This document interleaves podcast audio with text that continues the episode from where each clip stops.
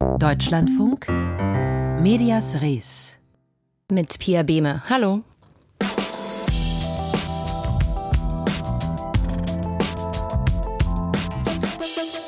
Friedrich Merz hat es mal wieder geschafft. Der CDU-Vorsitzende bekommt, was PolitikerInnen wollen und brauchen.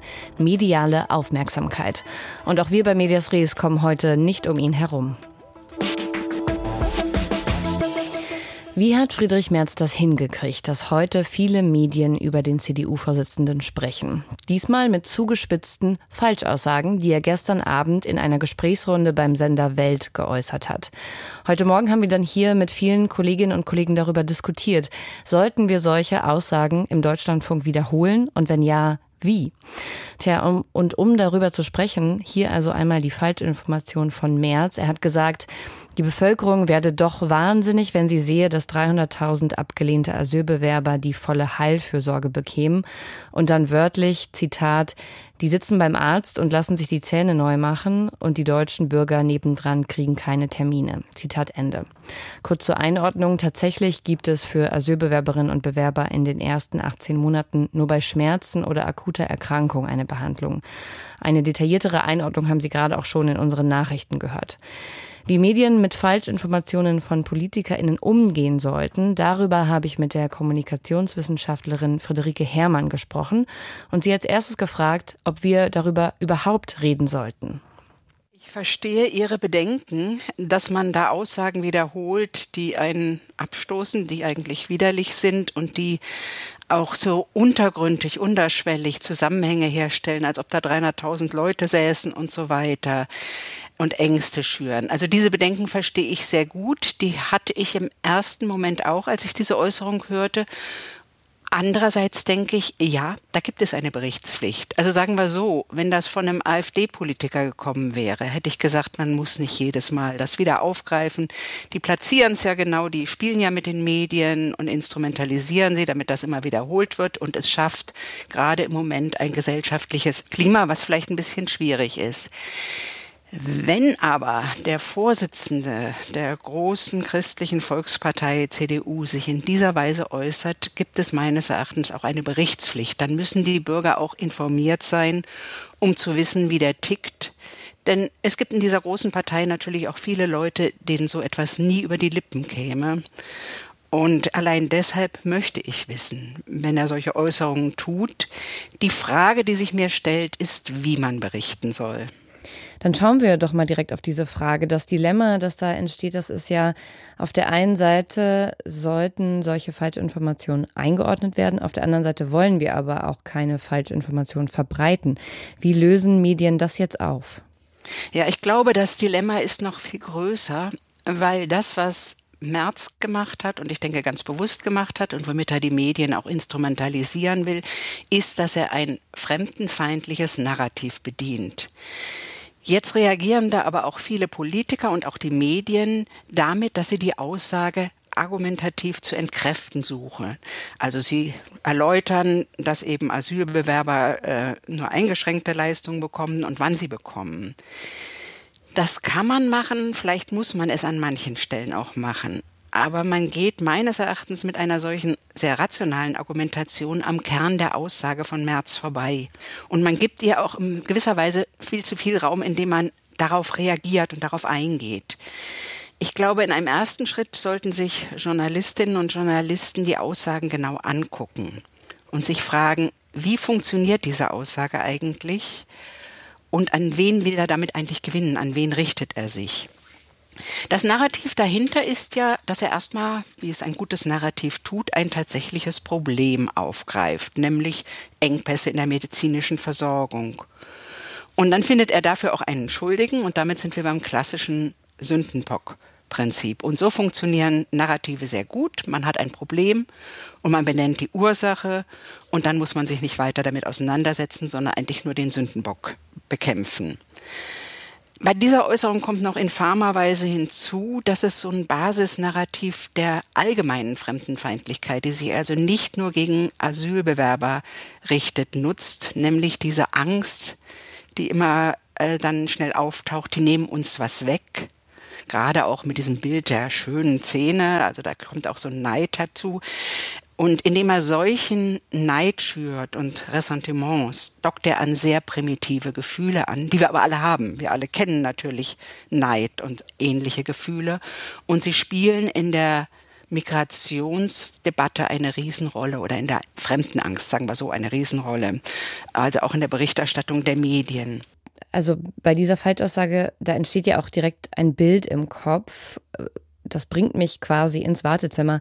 Was wissen wir denn darüber, wie sehr solche Bilder beim Publikum hängen bleiben, obwohl an denen nichts dran ist? Ja, leider bleiben diese Bilder sehr viel besser hängen als die richtigen rationalen Argumente, die dagegen eingeführt werden, eben weil Narrative uns auf einer emotionalen Ebene erreichen.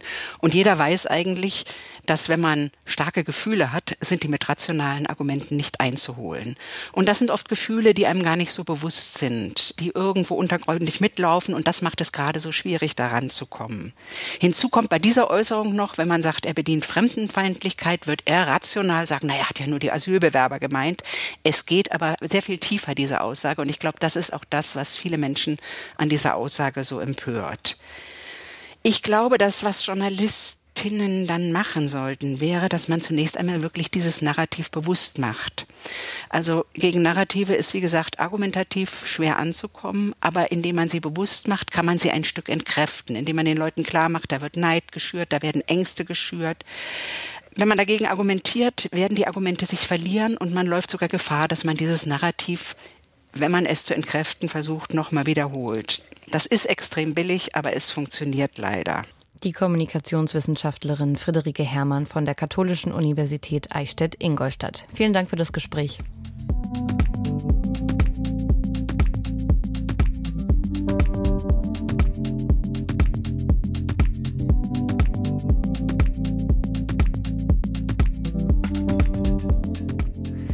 Die Falschaussagen von Friedrich Merz, über die wir gerade schon geredet haben, die haben natürlich auch auf Social Media Aufmerksamkeit bekommen. Die Plattformen wurden ja dafür designt, dass zugespitzte Aussagen da gut funktionieren. Und das ist auch ein Dilemma für Medien, die dort ausgewogenen Journalismus machen wollen. Der Instagram-Account der Zeit scheint lauter als das klassische Angebot der Wochenzeitung zu sein. Sascha Wandhöfer hat sich angeschaut, ob das der Marke eher nutzt oder schadet. Zerstört oder rettet Saudi-Arabien den europäischen Fußball? Ein queerfeindlicher Angriff auf Teilnehmende des CSD in Halle. Ein Brandanschlag auf einen Verein lesbischer Frauen in Berlin. Mich erschüttert, dass ich jetzt feststellen muss, die alten Nazis sind so, wie ich sie gekannt habe, sind wieder da. Drei Bücher, die euch emotional zerstören werden. So klingt der Instagram-Auftritt der Zeit, inklusive der bedrohlich wirkenden Musik im Hintergrund aus einem Video zur Flut in Libyen. Immer wieder finden sich hier zugespitzte, dramatisch klingende Überschriften. Da klingt die Zeit äh, gar nicht mehr nach der Zeit, sondern nach dem Boulevardmedium, sagt die Kommunikationswissenschaftlerin Amelie Duckwitz von der TU Köln. Den Grund dafür sieht sie vor allem bei Instagram selbst. Weil ich da ja sehr schnell in kurzer Zeit Aufmerksamkeit erregen muss. Und wenn ich in Sprache so kurz etwas darstellen muss, dann kommt es zu diesen Zuspitzungen. Die Zeit muss dabei eine Gratwanderung gehen zwischen Qualitätsjournalismus und der Marke, die sie verkörpert und der Darstellungsform auf Instagram. Und das ist nicht einfach. Die Zeit stehe wie alle Medien vor der großen Herausforderung, einerseits für sich zu begeistern und möglichst viele Menschen zu erreichen und andererseits ihrer gesellschaftlichen Verantwortung gerecht zu werden, so Duckwitz. Man steckt da gewissermaßen im Dilemma, weil wenn ich solche etwas zugespitzten Überschriften formuliere wie die Zeit, dann weiß ich auch, dass das wahrscheinlich mehr Interaktion hervorruft, also der Erfolg des Beitrages steigt. Das steht natürlich wieder ein bisschen im Widerspruch zu anderen journalistischen Qualitätskriterien, aber auf der anderen Seite muss ich ja überhaupt wahrgenommen werden. Der Medienforscher Wolfgang Schweiger von der Universität Hohenheim wiederum findet, dieses Dilemma löst die Zeit geradezu beispielhaft. Weil man auch das Bemühen,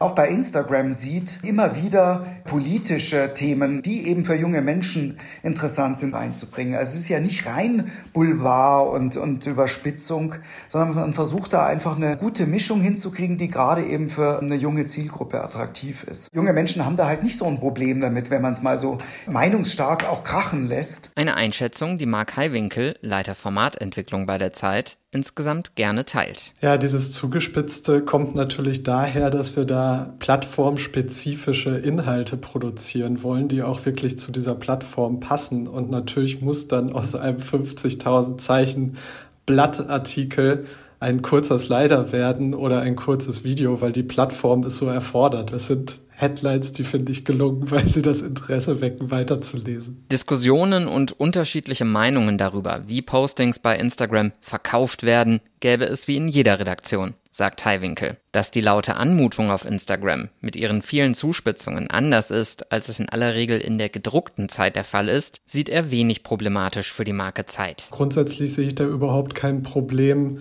auf Instagram anders zu sein, weil das einfach die Plattform erfordert. Also auch in Podcasts tritt man ja anders auf, als die Nutzerinnen und Nutzer das jetzt vielleicht aus dem Blatt oder von der Seite gewohnt sind. Und auch Medienforscher Schweiger glaubt nicht, dass die Markezeit darunter leiden könnte. Also wenn jetzt ein 50-Jähriger auf Instagram geht und Zeit auf Instagram anschaut, dann wird er sich vielleicht wundern, was da für komische Themen und was für eine komische Aufmachung er da findet. Er wird dann aber nicht sagen, hoppla, die Zeit, die ist ja jetzt total vor die Hunde gekommen, weil vermutlich hat er sich zwischenzeitlich dann auch schon wieder Zeit.de angeschaut und gesehen, dass dort die Welt noch in Ordnung ist. Das sieht die Kommunikationswissenschaftlerin Duckwitz skeptischer. Nicht nur mit Blick auf die Zeit. Ich glaube, dass sich der Journalismus dieser Herausforderung jeden Tag neu stellen muss. Der Herausforderung zwischen Aufmerksamkeit, Zuspitzung, Provokation auf der einen Seite und auf der anderen Seite sorgfältiger Recherche, Vielfalt, Ausgewogenheit, Glaubwürdigkeit, die eigenen Stärken betonen und ausspielen, also auf die eigene Marke einzahlen lassen letztendlich. Das wird auch noch lange eine Herausforderung bleiben. Bei der Zeit wiederum plant man bereits den nächsten Schritt. Statt zu überlegen, wie sich Inhalte vom Blatt auf Instagram darstellen lassen, könnte der Weg bald auch in die umgekehrte Richtung gehen. Diese Überlegungen gibt es und wir experimentieren damit rum und sagen, guckt mal, diese Geschichte, wie sähe die eigentlich im Original aus, wenn wir sie für Instagram denken würden und was würde das dann daraus ableitend fürs Blatt oder für die Seite bedeuten? Das sagt Marc Heiwinkel von der Zeit in einem Beitrag von Sascha Wandhöfer.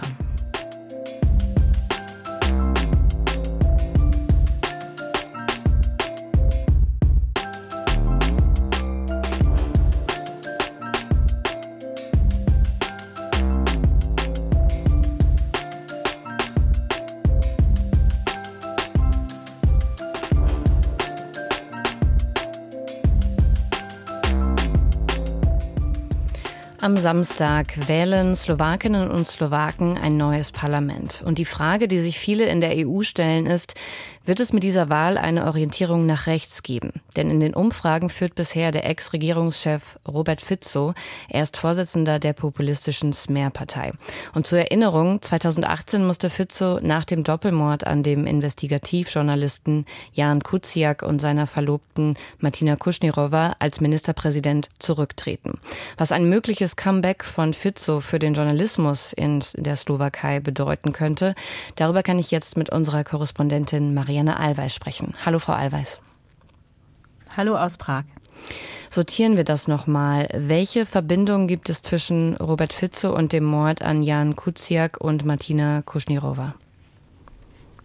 Es gibt keine direkte Verbindung, aber Fico und seine Regierung, die standen damals für eine Mehrheit der Bevölkerung nach dem Schock dieses Mordes für ein korruptes System, für einen korrupten Staat, für eine fatale Verflechtung zwischen Politik, Wirtschaft, Polizei und Justiz.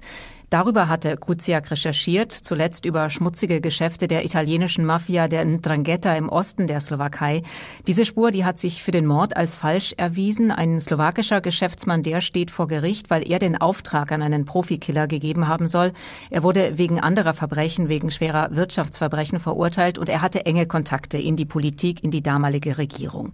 Die Korruption in der Slowakei, die ist nicht unter Fico aus dem Nichts über das Land gekommen, aber dieser korrumpierte Staat, der war damals wirklich für niemanden mehr zu leugnen. Und Fico musste dann recht schnell nach Massenprotesten gegen ihn zurücktreten und war vor kurzem, bis vor kurzem quasi politisch tot. Sollten Fico und seine Partei bei den Wahlen jetzt am Samstag Erfolg haben, was bedeutet das für die Medien im Land? Was sind da seine Pläne? Fico hat gestern Abend in der letzten Fernsehdebatte seinen stärksten politischen Gegner attackiert. Das ist die liberale progressive Slowakei. Und die sei das Produkt von NGOs und Medien. Das sagt er immer wieder. Auch dass NGOs und Medien ihn vor fünf Jahren als Sündenbock dargestellt hätten, ihn vernichtet hätten. Wir haben den Chef der Nachwuchsorganisation von Fizos Smer-Partei gefragt, welche Vorstellungen sie denn konkret für die Medienpolitik haben. Und Igor Mellicher, der hat das so formuliert. Wir werden ein Register für NGOs ein einführen, damit die veröffentlichen, woher sie Geld aus dem Ausland erhalten. Und wir werden darauf drängen, dass die Medien wieder ausgewogen berichten, dass auch das öffentlich-rechtliche Fernsehen und Radio wieder die Realität spiegelt. Das klingt nach Viktor Orban in Ungarn. Was das heißt, können wir uns denken. Viele Zeitungen in der Slowakei sind in der Tat eher links, liberal, progressiv. Hier fordert dies mehr, also ganz eindeutig mehr konservativ, nationale, auch russlandfreundliche Stimmen. Und vor allem auf den öffentlich-rechtlichen Rundfunk, da hätte eine zur Regierung direkte Einflussmöglichkeiten, denn das Finanzierungsmodell ist vor kurzem geändert worden. Es gibt keine Gebühren mehr, sondern Radio und Fernsehen werden direkt aus dem Staatshaushalt bezahlt. Das könnte einfach weiter geändert, weiter gesenkt werden. Die bekommen schon recht wenig, zum Beispiel auch im Vergleich mit dem Nachbarland Tschechien und machen trotzdem damit eine ganze Menge. Hm, wie sieht es denn generell mit der Unabhängigkeit der slowakischen Medienlandschaft aus, insbesondere jetzt auch mit Blick auf die Wahlberichterstattung? Es wird viel berichtet, es wird ausgewogen berichtet, sehr kritisch in alle Richtungen. Was aber aus, auffällt, die sozialen Medien spielen eine enorm große Rolle. Also regieren mit Bild, Bums und Glotze, das war einmal. In der Slowakei wird vor allem mit Facebook regiert. Ex-Premier Matovic, der hat das immer gemacht und jetzt einen Übergriff gegen Fizos Partei und später auch eine Schlägerei mit einem Fizo-Vertrauten auf Facebook, zum Beispiel auf Facebook Live übertragen. Fizo selbst hetzt auch viel im Internet. Desinformation ist ein riesiges Problem. Problem.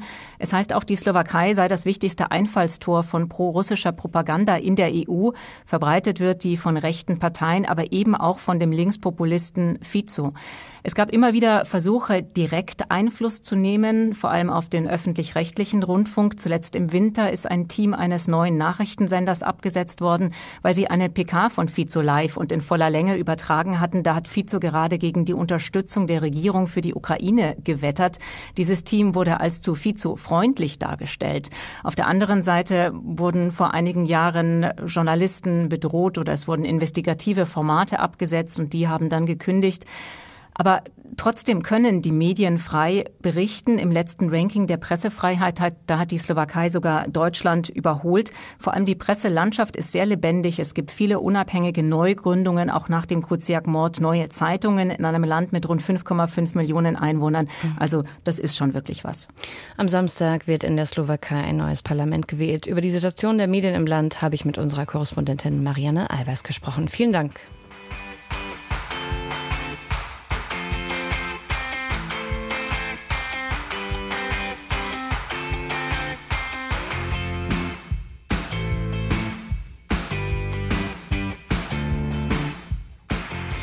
Die EU-Kommission will sexualisierte Gewalt an Kindern bekämpfen. Dafür plant sie eine Verordnung, die Sie wahrscheinlich schon mal unter dem Namen Chatkontrolle gehört haben.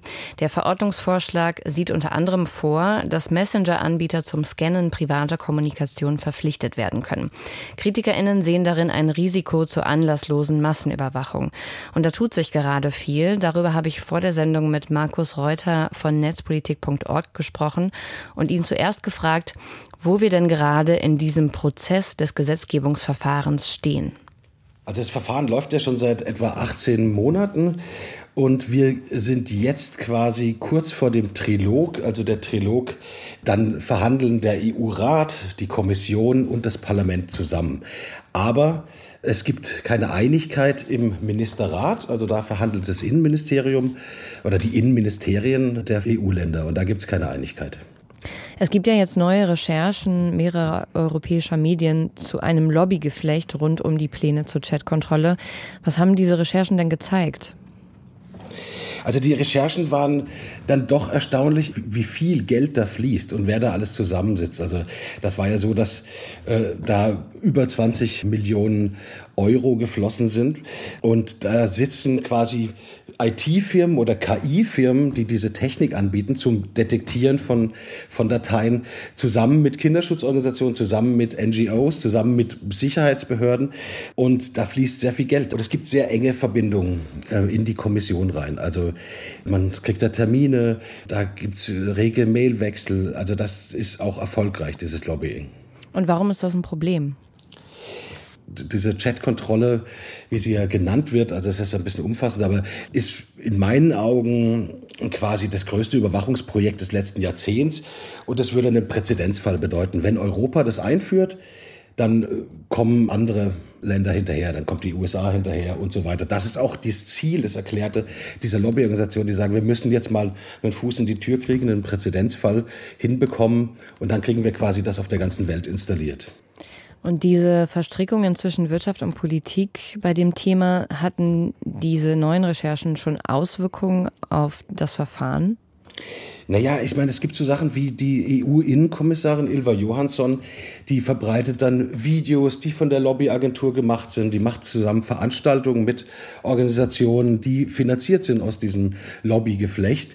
Und da ist schon eine große Nähe. Oder auch in, dem, in ihrem äh, Innenkommissariat arbeitet ein Mensch, der gleichzeitig äh, eine Rolle spielt in einer äh, so einer Lobbyorganisation. Also da gibt es auch so Personalunion und starke Verflechtungen. Und das halte ich schon für nicht gut in der Demokratie. Gucken wir nochmal genau darauf, was das für Bürgerinnen und Bürger in der EU bedeutet. Also sowohl diese sogenannte Chatkontrolle als auch der jetzt neu ähm, oder die, die, die neuen Informationen über die engen Verbindungen zwischen Wirtschaft und Politik. Wie wirkt sich das auf uns aus? Also das Umstrittenste an der Chatkontrolle, an diesem Gesetzespaket ist quasi das Scannen von Dateien auf den Endgeräten der Leute, bevor die verschlüsseln. Also bevor Sie eine Nachricht über WhatsApp schicken oder Signal oder Threema oder was auch immer, wird geguckt, ist da eine Datei, die ich da einstellen kann. Ne? Also es wird gesucht nach Bildmaterial, was Kindesmissbrauch zeigt. Also ich schaffe eine Infrastruktur, auf der ich auf den Geräten der Menschen überall in ganz Europa quasi nach Dateien suchen kann das kann ich relativ schnell ändern zu anderen Dateien, was ich da suche. Ne? Europol meinte, ja, das können wir gut nutzen, auch für andere Ermittlungen. Also das steht schon so ein bisschen in den Startlöchern. Also das Problem ist, dass man quasi Verschlüsselung quasi obsolet macht, weil ich davor auf den Geräten draufschauen kann. Die Bundesregierung muss noch im Rat der EU darüber abstimmen. Welche Position kann man denn hier erwarten? Na, aber das Interessante ist an der Bundesregierung, dass die relativ zerstritten ist, was die Position angeht. Also das, Justizministerium und FDP und, und Grüne sagen ja, sie möchten das eigentlich nicht haben, haben da relativ eine starke Meinung, auch nicht nur gegen diese Chatkontrolle mit der Durchsuchung der Dateien, sondern auch zu anderen Punkten dieser Verordnung. Und das von der Nancy Faeser geführte Innenministerium will eigentlich ein Mehr an Überwachung, aber man hat sich dort geeinigt, dass es diese Chatkontrolle, die quasi vor der Verschlüsselung auf Dateien schaut, nicht geben soll. Und wenn eben jetzt genug äh, Staaten dagegen stimmen, das braucht auch gar nicht so viel, diese Sperrminorität, dann ist das Gesetz kaputt und das könnte passieren. Mit Markus Reuter von netzpolitik.org habe ich vor der Sendung über die sogenannte Chatkontrolle gesprochen. Das war Medias Res und wir freuen uns über Ihre Fragen und Kritik zu Medienthemen. Was fällt Ihnen auf in der Berichterstattung? Schreiben Sie uns gerne an mediasres.deutschlandfunk.de. Nach den Nachrichten geht es hier im Büchermarkt um einen vom Hunger getriebenen Obdachlosen in den USA der 20er, 30er Jahre. Davon erzählt Tom Kromers Roman Warten aufs Nichts. Ich bin Pia Behme und wünsche Ihnen einen schönen Nachmittag.